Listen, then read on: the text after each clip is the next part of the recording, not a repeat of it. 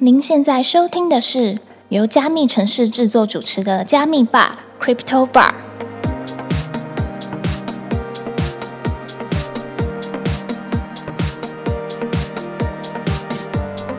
嗨，我是今天的 bartender Ronnie。本节目是由专注 NFT GameFi 赛道的区块链媒体加密城市制作，在加密城市官网上每天会更新六到八则币圈新闻。欢迎点击资讯栏的链接，follow 加密城市的官网与社群平台。今天来跟我们一起 chill 的来宾是来自 IG 上的区块链自媒体，用轻松幽默的方式为小白量身打造内容资讯，领域概括时事、空投、加密货币以及理财观念，并且与多个交易所社群皆有合作关系。让我们一起欢迎必须学的 Reason and Justin。Hello，我是 Rason。Hi，，我是 Justin。太好了，我觉得我这次英文讲的很棒。OK，欢迎两位来到我们加密吧。那我可以请两位先帮我们自我介绍一下吗？好，那由我先开始吧。大家好，我叫 Rayson，我是必须学的创办人。嗨，我是 Justin，我是必须学里面的金成员，负责帮忙产图，就是那些美编图文的一些整合是我来设计的。我是负责教他做这些事情的冠老板。OK，看来今天是一个小编与冠老板的组合。好，那我想要请问一下两位，就是当初是怎么样子加入币圈的呢？你们是从哪里知道区块链，并且后来决定要加入到区块链这个行业当中的？因为我本身其实是做一个全职的表演者，那当时碰到疫情的关系，嗯，老实说收入大受影响，所以呢，我想要找一个非实体的产业去了解、去学习，这样的话，我在其他方面就能够有所突破。OK，那可以跟大家分享一下你原本刚刚讲到的本业是哪一个？哦，我当时是一个全职的表演者，那我表演的项目会是特技。不知道大家有没有在西门町或是新一区看过那种转一个很大的方块那种立方体表演？对哦我，就是那种特技，哦，超强哎！也还好，就是兴趣嘛。厉害厉害！所以当时是因为受到疫情的影响，那表演的机会也有一些减少之后，才想要看看有没有其他的方式可以去持续的获得一些不错的收益，然后才加入到币圈这边来的。对，没错。然后就被割了。OK，那 Justin 的部分呢，可以跟我们分享一下吗？刚开始加入币圈是大概二零二二的三月，一开始我都是在做台股跟美股的一些交易，那对加密货币市场也是懵懵懂懂，但是也觉得水很深，不敢进去。直到我在大三的下学期修了一堂保博士的课，他在我们学校有开一堂区块链应用的课程，那他也很大方，他也给了我们一个同学就十四 U 的资金去做炒币。很幸运的，那时候三月是牛市的尾巴，我从十四 U 翻到了一百一十一 U，在两个礼拜内，那我觉得哇，跟那真的可以赚钱呢。然后我就一直开，就是五十倍、二十倍一直开，到后面大概四月的时候就爆仓了，变零了。对，所以就是这时候就开始进入币圈，然后也自己检讨一些交易的一些策略，然后很荣幸就是认识到必须学还有 Rayson，然后很多的一些共同的伙伴。我可以偷偷问一下，是每一个同学都有十四 U 吗？对，每个同学都十四 U，大概那堂课有五十个人吧。哦，请问宝博士什么时候开课？哎、他是我们学校的助理教授，有时候可以来算他门子这样。OK，很多哎、就是只是想让你体验开唱的话，给你个五 U 十 U，我觉得都很多了。对对对啊他也说你十四 U 你随便用，你可以画出来自己买早餐也可以。哇，所以这边就是在一开始的时候，透过宝博士的呃课程的关系，所以加入到 B 圈。对，没错。OK，那可以稍微说一下，就是后来怎么会加入到必须学呢？因为刚刚有讲到说，我们必须学是由我们的 Reason 去做创建的。嗯，是那时候在网络上面就之前就有追踪必须学，然后之前 Rason 也有跟我就是私下接洽过，就是人蛮好的一位老板，所以之后必须学好像有在征才说想要一位美术编辑，那刚好我是本科系学设计的，那我想说可以接触更多关于币圈，也可以帮助 Rason 这个团队做得更好，那我就进来必须学了。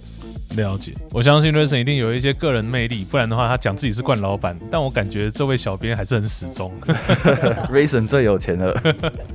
好，可以跟大家分享一下，说就是 Rayson 你当初怎么会想要创立必须学呢？因为刚刚前面有讲到，就是受到疫情的影响，但这件事情跟你创建自媒体之间，我相信应该有一段故事，可以简单跟我们分享一下吗？当初我自己在学习币圈的资源的时候，我那时候觉得很混乱，我根本就不知道我要从哪边开始学习。因为币圈或者是投资，大家一定会有各种面向，像是基本面、技术面、筹码面、消息面，各种流派，大家都不知道选择哪一个。然后也有很多人会花了五万块、八万块，甚至是十几、二十几万去学一些网络上就能学到的知识，甚至是错误的资讯。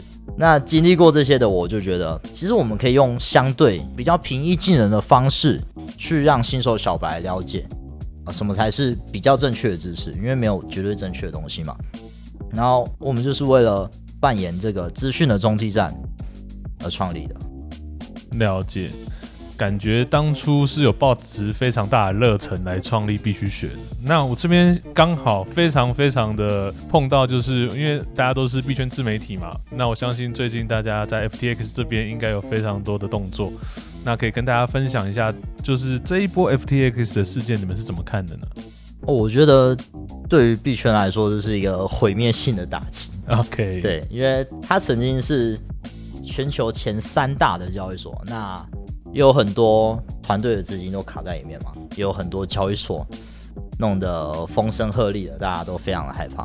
那我觉得最大的影响就是加密货币交易所的监管会越来越明确，因为大家也会越来越去追求合法合规的交易所，这也会是我们重点关注的对象。因为我们大家都知道，在熊市的时候会是交易所发展的最好时机。呃，老实说这件事情，我觉得非常的有趣。大家都说熊市的时候该倒的都倒了，现在连不该倒的也倒了。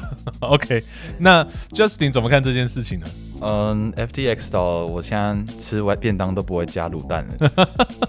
我自己是有放很少部分的钱在 FTX 啊，就是之前是想要说质押 FTT 赚一个年化报酬，但是好险我的资产在 FTX 不多，所以就是损失一些便当钱。那我觉得对我来说没关系的，但是我还蛮多身边的朋友，还有身边朋友的朋友都是蛮多资金，大概是八九十趴的资金都压在 FTX。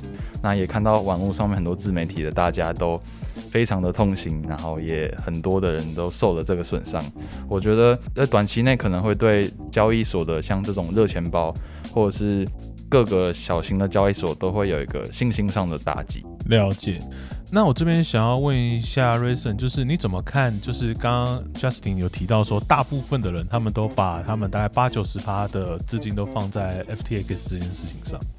我觉得首先是因为 FTX 对于不论是整个币圈，还是 NFT，甚至是其他相关产业，他们的形象都维持得非常好。那大家也会对 SBF 非常的崇拜，那自然而然大家就会信任的把所有资金放在里面。也因为大家的信任，所以 FTX 才敢去把客户的资金拿去做其他的事情，也才会造成现在的挤兑。所以我们应该要去关注说，有哪一些资金透明、合法监管的交易所，这些才会是我们去放心使用。了解。那 Justin 怎么看呢？我的意见其实跟 Rayson 差不多，就是也希望这可以对于交易所的监管可以合法也透明化，也可以让这些有受一些损伤的用户可以有更多申诉的管道。诶，那刚刚一直在讲到监管跟合法化，但据我所知，FTX 它本身在美国那边应该是有牌照的吧？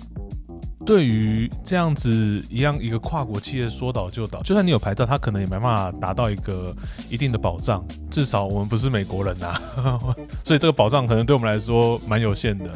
那你们有没有其他的一些更好的方式可以去分享给呃我们的听众？就是平常对于这样子的风险控管该怎么样去配置它？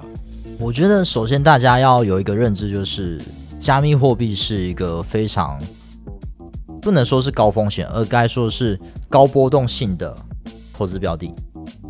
那我们当然不能说全部 all in，因为我们会看过许多少年必神的经历嘛，那我们就会觉得，哦，我们也是少年必神，我们是少年女神什么的。然后就把自己的所有资金 all in 进去，结果全部爆仓，全部爆光光。那如果我们只是投入我们资金的百分之一、百分之五，或者是百分之十，那就算它大跌大崩盘，你也不痛不痒。但如果你看好它的话，尽管你只投入百分之一、百分之五、百分之十，它未来的大暴涨你也会无法想象。了解，我觉得刚刚 Grayson 这边讲的很好，因为像刚刚讲到少年必神嘛，但我相信这些少年必神当初在进来的时候，他的资金部位一定不会多大，毕竟他是少年。这件事情就是很明确，除非他是富二代少年，没错，那这个就不太一样了。OK，开跑车的那个不在我们的考虑范围内，OK，好不好？但是如果他今天是少年的状况下，也许他今天进来的时候，他的成本可能就比较低。他也是因为透过低成本方式获得很大利润，我们才叫他少年必胜嘛。OK，那另外一位呢？Just 你有什么想法？嗯，我个人认为就是之前我听过一句话是，投资就是要让你的生活过得更好，所以。我自己是主张说，如果我今天赚一点钱，不论是小钱或大钱，只要不影响生活的钱，我都可以把它提领出来，可能是 USDT 换成是自己的台币，那至少可以让自己不要把好不容易辛苦赚的钱，然后用实力把它输回去。那 这是我还蛮在意的，所以有的时候有赚到一些小甜头，我就是可能会出金吃个好吃的啊，然后让生活过更好。我觉得这是比较正常也健康的心态啊。我觉得这样很棒诶，因为这个就是有真的把一些获利回馈到自己身上，而不是就是继续往下堆，然后就就是纸上富贵。一月的时候以为自己赚了三十万，然后十月的时候就是负三十万。但这一段就是这个上下六十万的波动，你可能完全都没有吃到，你都完全是纸上富贵。对，所以我觉得教你这样子蛮好的，是因为刚刚前面爆仓的经验的关系。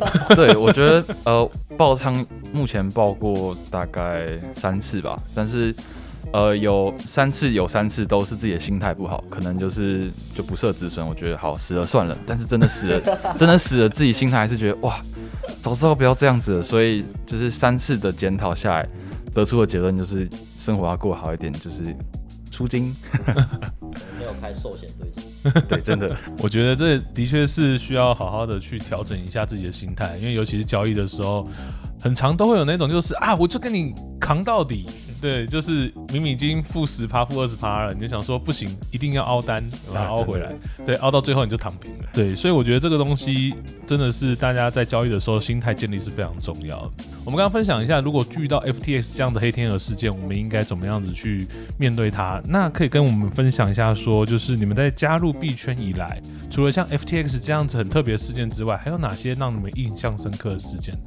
哦，因为我是我是五一九币圈大跌完之后我才进入市场的，然后那个时候老实说你随便买随便赚，因为几乎不是说几乎就是完全都在低点，在那波小牛市的低点。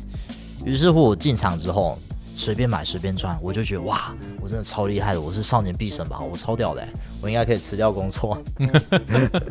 之后呢，我遇到第一波大回撤，我印象很深刻，在九月七号的时候。那一天好像半夜吧，差不多半夜三四点还是两三点的时候，突然大跌，光是以太就跌了二三十帕，我天啊，超可怕的！在这之前有任何的征兆吗？在他之前没有，说回撤就回撤，说回撤就回撤，毫不留情。我印象最深刻的就是这个。Justin 呢？你有让你印象深刻的吗？我觉得印象深刻哦。我觉得币进币圈的每个小时、每个分钟都很深刻，这么关的吗？就真的是真的。OK，看来币圈让你印象深刻，就是人家说币圈一天人间一年这件事情。那我想问一下两位，因为两位一个今年是大四嘛，OK，那另外一位大概是二四嘛，刚刚有稍微问一下，没错，我觉得挺有趣的。两位都是非常非常年轻，那我想问一下，说你们在这么年轻的时候就接触到了 Web 三，那未来的话，你们会想要找 Web 三相关的工作吗？还是你们怎么看待 Web 三这个产业呢？我想让大学生来讲这件事情会比较适合，因为毕竟另外一位已经创办了必须学嘛。哦，嗯，这个问题我想过，就是因为 Web 三目前我还是觉得它是一个新兴市场，就是那句我还年轻，我都可以尝试。那尝试不好我就算了。那那我觉得 Web 三我蛮喜欢它的技术，然后也也喜欢这些加密货币的一些项目，还有一些投资。找工作的话，因为我是设计系关系，我可能会比较偏向是像是交易所的 UI U 叉的设计产业，我可能会想要进入这些行业去做一些相关产业，并且也可以从公司或是交易所或者是嗯去上班的那些产业得出一些相对应的一些知识。那我觉得是双赢的办法。目前有在想说 Web 三那个工作有哪些，目前还在找。了解，这样听起来的话，其实 Justin 对于想要在 Web 三工作这件事情，其实蛮有目标的，因为你刚好本身是学设计的。对，我觉得 Web 三之后的呃发展，可能跟设计会有牵上蛮多的关系，所以目前有在关注。那你觉得哪一个 App 用起来最困难？你是说交易所的方面吗？都可以。这个问题太好，这个问题真的可以，我会直接说，因为真的蛮蛮多难用的。我们会接不到业配啊，真的会接不到业配。我个人觉得，当然 FTX 是最难用的。那我是说真的，它虽然它倒了，或者是它营运不佳，但是我觉得它的版面没有那么好用，就是让我觉得不像。某些好的交易所，它的界面是非常清楚，我会觉得身为使用者会有一些卡卡的部分。那感觉 Justin 对于这一块有非常多的怨念呐。我想你讲 FTX 应该是最保险的答案啦，很怕得罪，当然不敢得罪任何人。OK，那我们来讲一下好的吧。你这样看一下来，你觉得哪一个交易所或者哪一个呃区块链相关的应用 App 你觉得非常满意的？我个人觉得币安是真的蛮好用的。哦，为什么？就是因为它最大间，呃，不是，也也可以，也可以。呃，币安的，我觉得它的版面设计跟一些图案，还有一些 icon 的设计，都是真的是蛮好的，也蛮符合我的口味。那它的使用的直觉性也是按键也都非常分明，然后不论是开仓合约，或是要开什么交易的话，那也是马上可以平掉。或是马上可以止损，我觉得很快啊，它的版面是蛮快的。了解，当然我比他还快。好，感谢 Justin 分享站在一个设计系的学生怎么去看这些交易所的 App。那想问一下 Rayson 呢？你觉得呃，因为你现在已经创办了必须学嘛，那你本身还有在就是接触其他的 Web 三的工作吗？还是你就是全职做必须学？好，那我因为我本身。其实就是在 Web 三相关的呃领域工作。那我负责的部门是社群，对我来说，我觉得这是我最擅长的部分，因为我本身就有经营必须学嘛。那我也很喜欢跟大家互动的感觉，我也很喜欢大家，因为可能是因为我分享一些资讯，或者是我教一些知识，他们给我的回馈，这些我都觉得非常非常的宝贵。这也是我觉得做社群可以让不只是我，或者是我底下的人，大家都可以一起成长的地方。OK，那感谢两位对于 Web 三工作这边的分享。那我想问一下，说那你们开设必须学的契机，当初是单纯的就是想要跟人家分享吗？还是你们有其他的目的呢？其实最当初真的就是纯粹的分享而已。嗯，你要说我们现在想要赚钱吗？我觉得。我的返佣到现在只有三十三 U，我认为是谈不上赚钱啊，因为领得出来吗？领不出来，我们抽奖用掉了，我们抽奖还要倒贴钱，所以我们现在真的是算是在用热情来去支撑。但你说未来有没有可能把经营必须学当做正职？我觉得是有可能的，但现阶段来说还是偏难。了解，那你们是用什么样的热情去经营这个必须学呢？单纯就只是因为哦，我对币圈很有爱嘛，用爱发电这样子。我觉得是因为币圈的蟑螂就是诈骗集团真的太多了。我觉得如果我们可以分享一些让人家知道更多好的资讯，然后排除掉坏的资讯，对大家你我都是一个很好的帮助。那至少可以帮助别人赚钱的部分就是其次。我必须说，年轻人就是年轻人呐。我还真不敢。就是你刚刚在讲的时候，Rayson 那个表情，哇，Rayson，抱歉，充满了恐惧，很怕得罪人。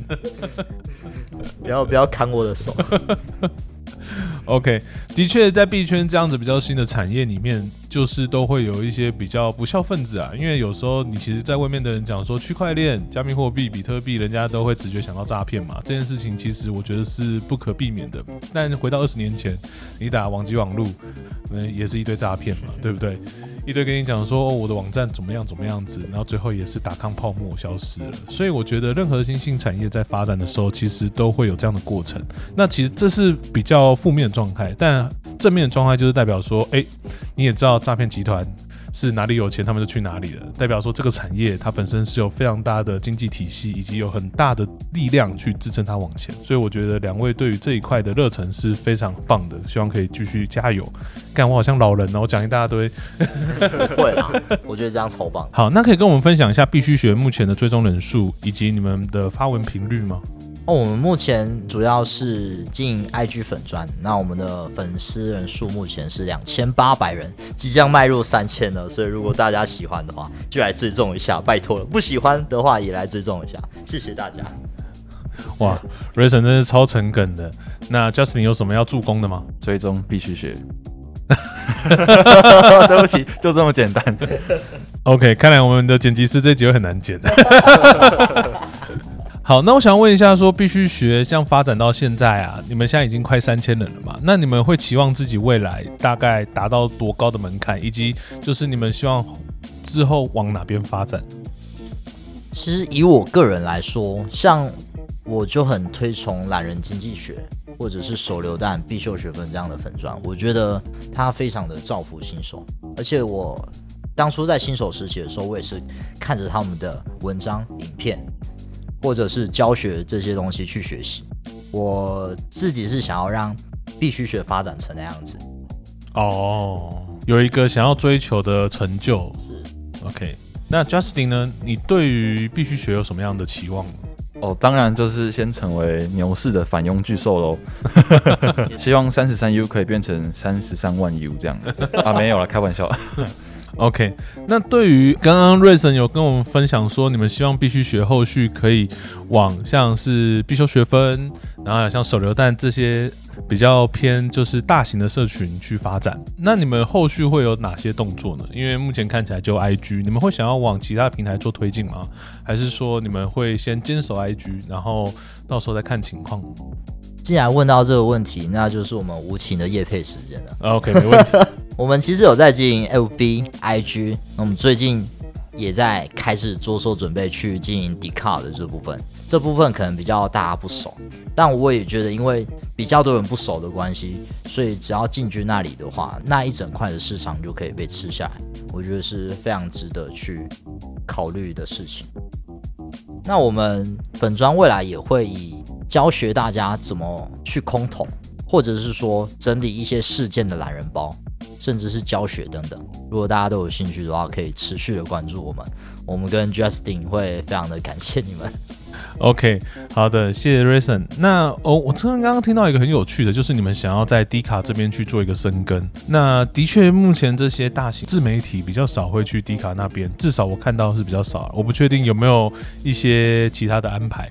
但你们打算怎么去经营这一块呢？是去开一个版吗？还是说专门去发文？我觉得我会先把区块链，或者是财经，甚至是心理那方面的版面都先攻占下来。我们再试着看看有没有办法开立一些版，或者是我们直接在那边经营起来，我们就发在我们 d 卡的各版就可以了。了解。那我想要问一下，说因为 r a s o n 你的专长是社群经营嘛？你觉得社群经营这一块最关键的点是什么？你要怎么样子才可以聚众，让大家愿意看你的文章？这个关键的 moment 是？老实说，以我个人在 IG 观察下来的感想是，我觉得你要与众不同。与众不同的点是，你的设计一定要好。OK，很多图真的。这样说有点不太好，不过太丑了。了解，哎，但我想要问一下，说像是，呃，我们都知道，目前的话。其实有非常多的一些线上的软体，所以大家对于做图这件事情，它的需求已经应该是越来越低了。以前我们都需要一些可能设计系的人协助，那现在可能一些很多的套版改改字就可以直接发了。那我们也在爱趣上常常看到类似的一些模板出现。那对于这件事情，Justin 你怎么看呢？因为刚刚 Rason 有说到说，就是目前可能 IG 还是以图像为一个优先。那这件事情必须学是怎么样子跟其他人做出不一样？嗯，我个人是就是喜欢在网络上面搜寻一些我觉得好看的模板，不论是 Pinterest、Behance 这种，或是 Google 上面各大网站，蛮不错的一些图文可以参考。那我自己制作必须学的时候是用 Canva、AI 跟 PS，可能三个软体都一起配合做着用。然后 Canva 上面其实蛮不错是它的模板都蛮不错，然后可以参考，然后并且自己整合一下，然后再产出一个新模板，然后给 Racer 老板看一下。他觉得好看，我也觉得好看，那就发出去。OK，感谢 Justin 分享一些做图的工具。那我这边的话，想要问一下，说因为必须学从零走到一了嘛，我们都知道经营一个 IG 社群，你要从只有几十个好友的追踪，然后飙到现在有两三千人的追踪，中间这一段路一定是不轻松的。那想要问一下 Rayson，作为一个专业的社群经营者，那你是怎么去做到这件事情的？其实我一开始真的不知道怎么做，我是放奶图，这个这个还没有，这个还没有。那时候是跟别人打听，去跟一些有做粉妆的朋友问，然后我就发现哦，有个软体叫做 Canva，OK，那它真的超猛的。有一句话叫做“设计不够，Canva 来凑 ”，真的。那时候不知道做什么的时候，我们就去 Canva 随便选一个模板，然后再加上文字。OK，一篇文就这样出来了，我们什么图都没有，超猛的。但是后来我们发现，哎，这样真的不太够，因为说实在的很丑，它只是有一点规律性而已。于是呢，我们做了第二步计划，就是氪金。这个、这个、这不是要帮 Canva 业配，真的。如果要抖内的话，请抖内到必须学这边，我们比较穷，Canva 不穷。那 Canva 那边，我们那时候接到第一次业配之后，我们就把业配的一半的金额拿去说哈。我们说他在 K 码上，他一年要一百二十美金，我觉得超贵的。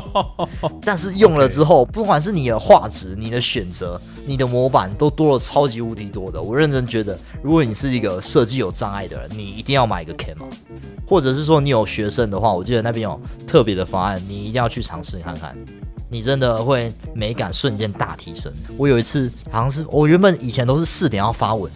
然后有一次三点五十，我才发现，我靠，我今天还没有写。然后我就我就赶快去收集一些题材，然后随便乱做一下，然后 Canva 上图，五分钟就搞定了，超猛。然后那篇文是我当时最多赞的一篇，我也不知道为什么。这样好吗？最多赞的一篇文章，竟然是花个不到十分钟随便乱做的文。其实内心有点五味杂陈。感觉出来有一个好的工具，对于经营 IG 是一个非常重要的一环。那我想要再问一下，说，因为刚刚这样听下来的话，就是 Canva 这东西，它是大家都可以使用到，那也是大家很容易可以去上手使用的。所以，如果你今天对于呃想要经营自媒体来说的话，它或许是一个非常棒的一个工具。对，但我觉得更重要的可能是个人特色，就是你怎么使用这个工具之后，去创造出你自己的个人特色。不然的话，单纯只是套模板的话，也许哪一天就会出现另外一个一模一样的版型。对于这件事情的话，必须学怎么样子把你们的风格套用进去呢？其实我发现必须学的粉丝都有点抖 N 的倾向，抖 N 为什么呢？就是因为我呃，我是一个很多愁善感的人，或者是你可以简称为唠叨，我是一个很唠叨的人。那对我很婆婆妈妈，我很喜欢写一些什么效应，像是鸟笼效应和什么幸存者偏差，或者是对下午茶效应，没有没有这个东西好吗？好不好？然后那些文说白了就是说教文，但是我发现大家真的超爱看的，然后我也超爱写，我就把这一堆文字塞进去，结果没想到意想不到的好，这也是让我。始料未及，了解。那 Justin 呢？你这边在图像的部分的话，你怎么样去创造出属于必须学的风格？我自己是没有必须学风格，我是我看什么漂亮我就放什么上去。那，Rayson 也很开心，团队也很快乐，大家就开心，这么随意的吗？对，OK。最后想要请问一下，就是必须学这边，呃，你们平常要去哪里才可以看到你们呢？就是 IG 的话，直接搜寻必须学就好吗？对，直接在 IG 上搜寻必须学就可以看得到我们。币是币是呃硬币的币，需是三点水的需要的需，然后学是学习的学。然后有另一个粉钻也不错，叫做必须送外卖，我觉得你们也可以去听一下他们的 podcast。好，那相信只要搜寻必须学就可以找到你们。那最后，我想要请必须学跟大家推荐一下，就是有哪些比较适合新手的交易所呢？或是你们平常接触那么多交易所下来，你觉得哪些交易所会对你们的使用上是更有帮助的？我觉得新手的话，一律是使用台湾本土的交易所会比较好。比如说大家都有听过的 S 啊、Max 或者是币托这些，或者是你们也可以去找找看。在台湾合法合规，并且是在熊市的时候发展起来的交易所，像我最近就有关注一间叫 b i t r e e X，就是比特街的交易所。那我看到它在熊市发展，也觉得这间或许有未来发展的潜能。像是 FTX，算它倒了，但它好歹当初也是世界前三大的交易所，而它正是在熊市的时候起家的。所以只要是在熊市起家的交易所，我都会推荐大家可以关注看看。了解，好的，那今天节目就到这边。如果你喜欢今天的节目，记得追踪分享给你的朋友，并且在 Apple Podcasts 跟 Spotify 给我们五星好评。若对今天谈到的话题有什么想法，都欢迎到评论区留言哦。关于必须学的相关资讯也会放在资讯栏。谢谢 Reason and Justin 来加密吧跟我们一起 chill，希望下次还有机会邀请你们来玩。我们下周见，拜拜，拜拜拜。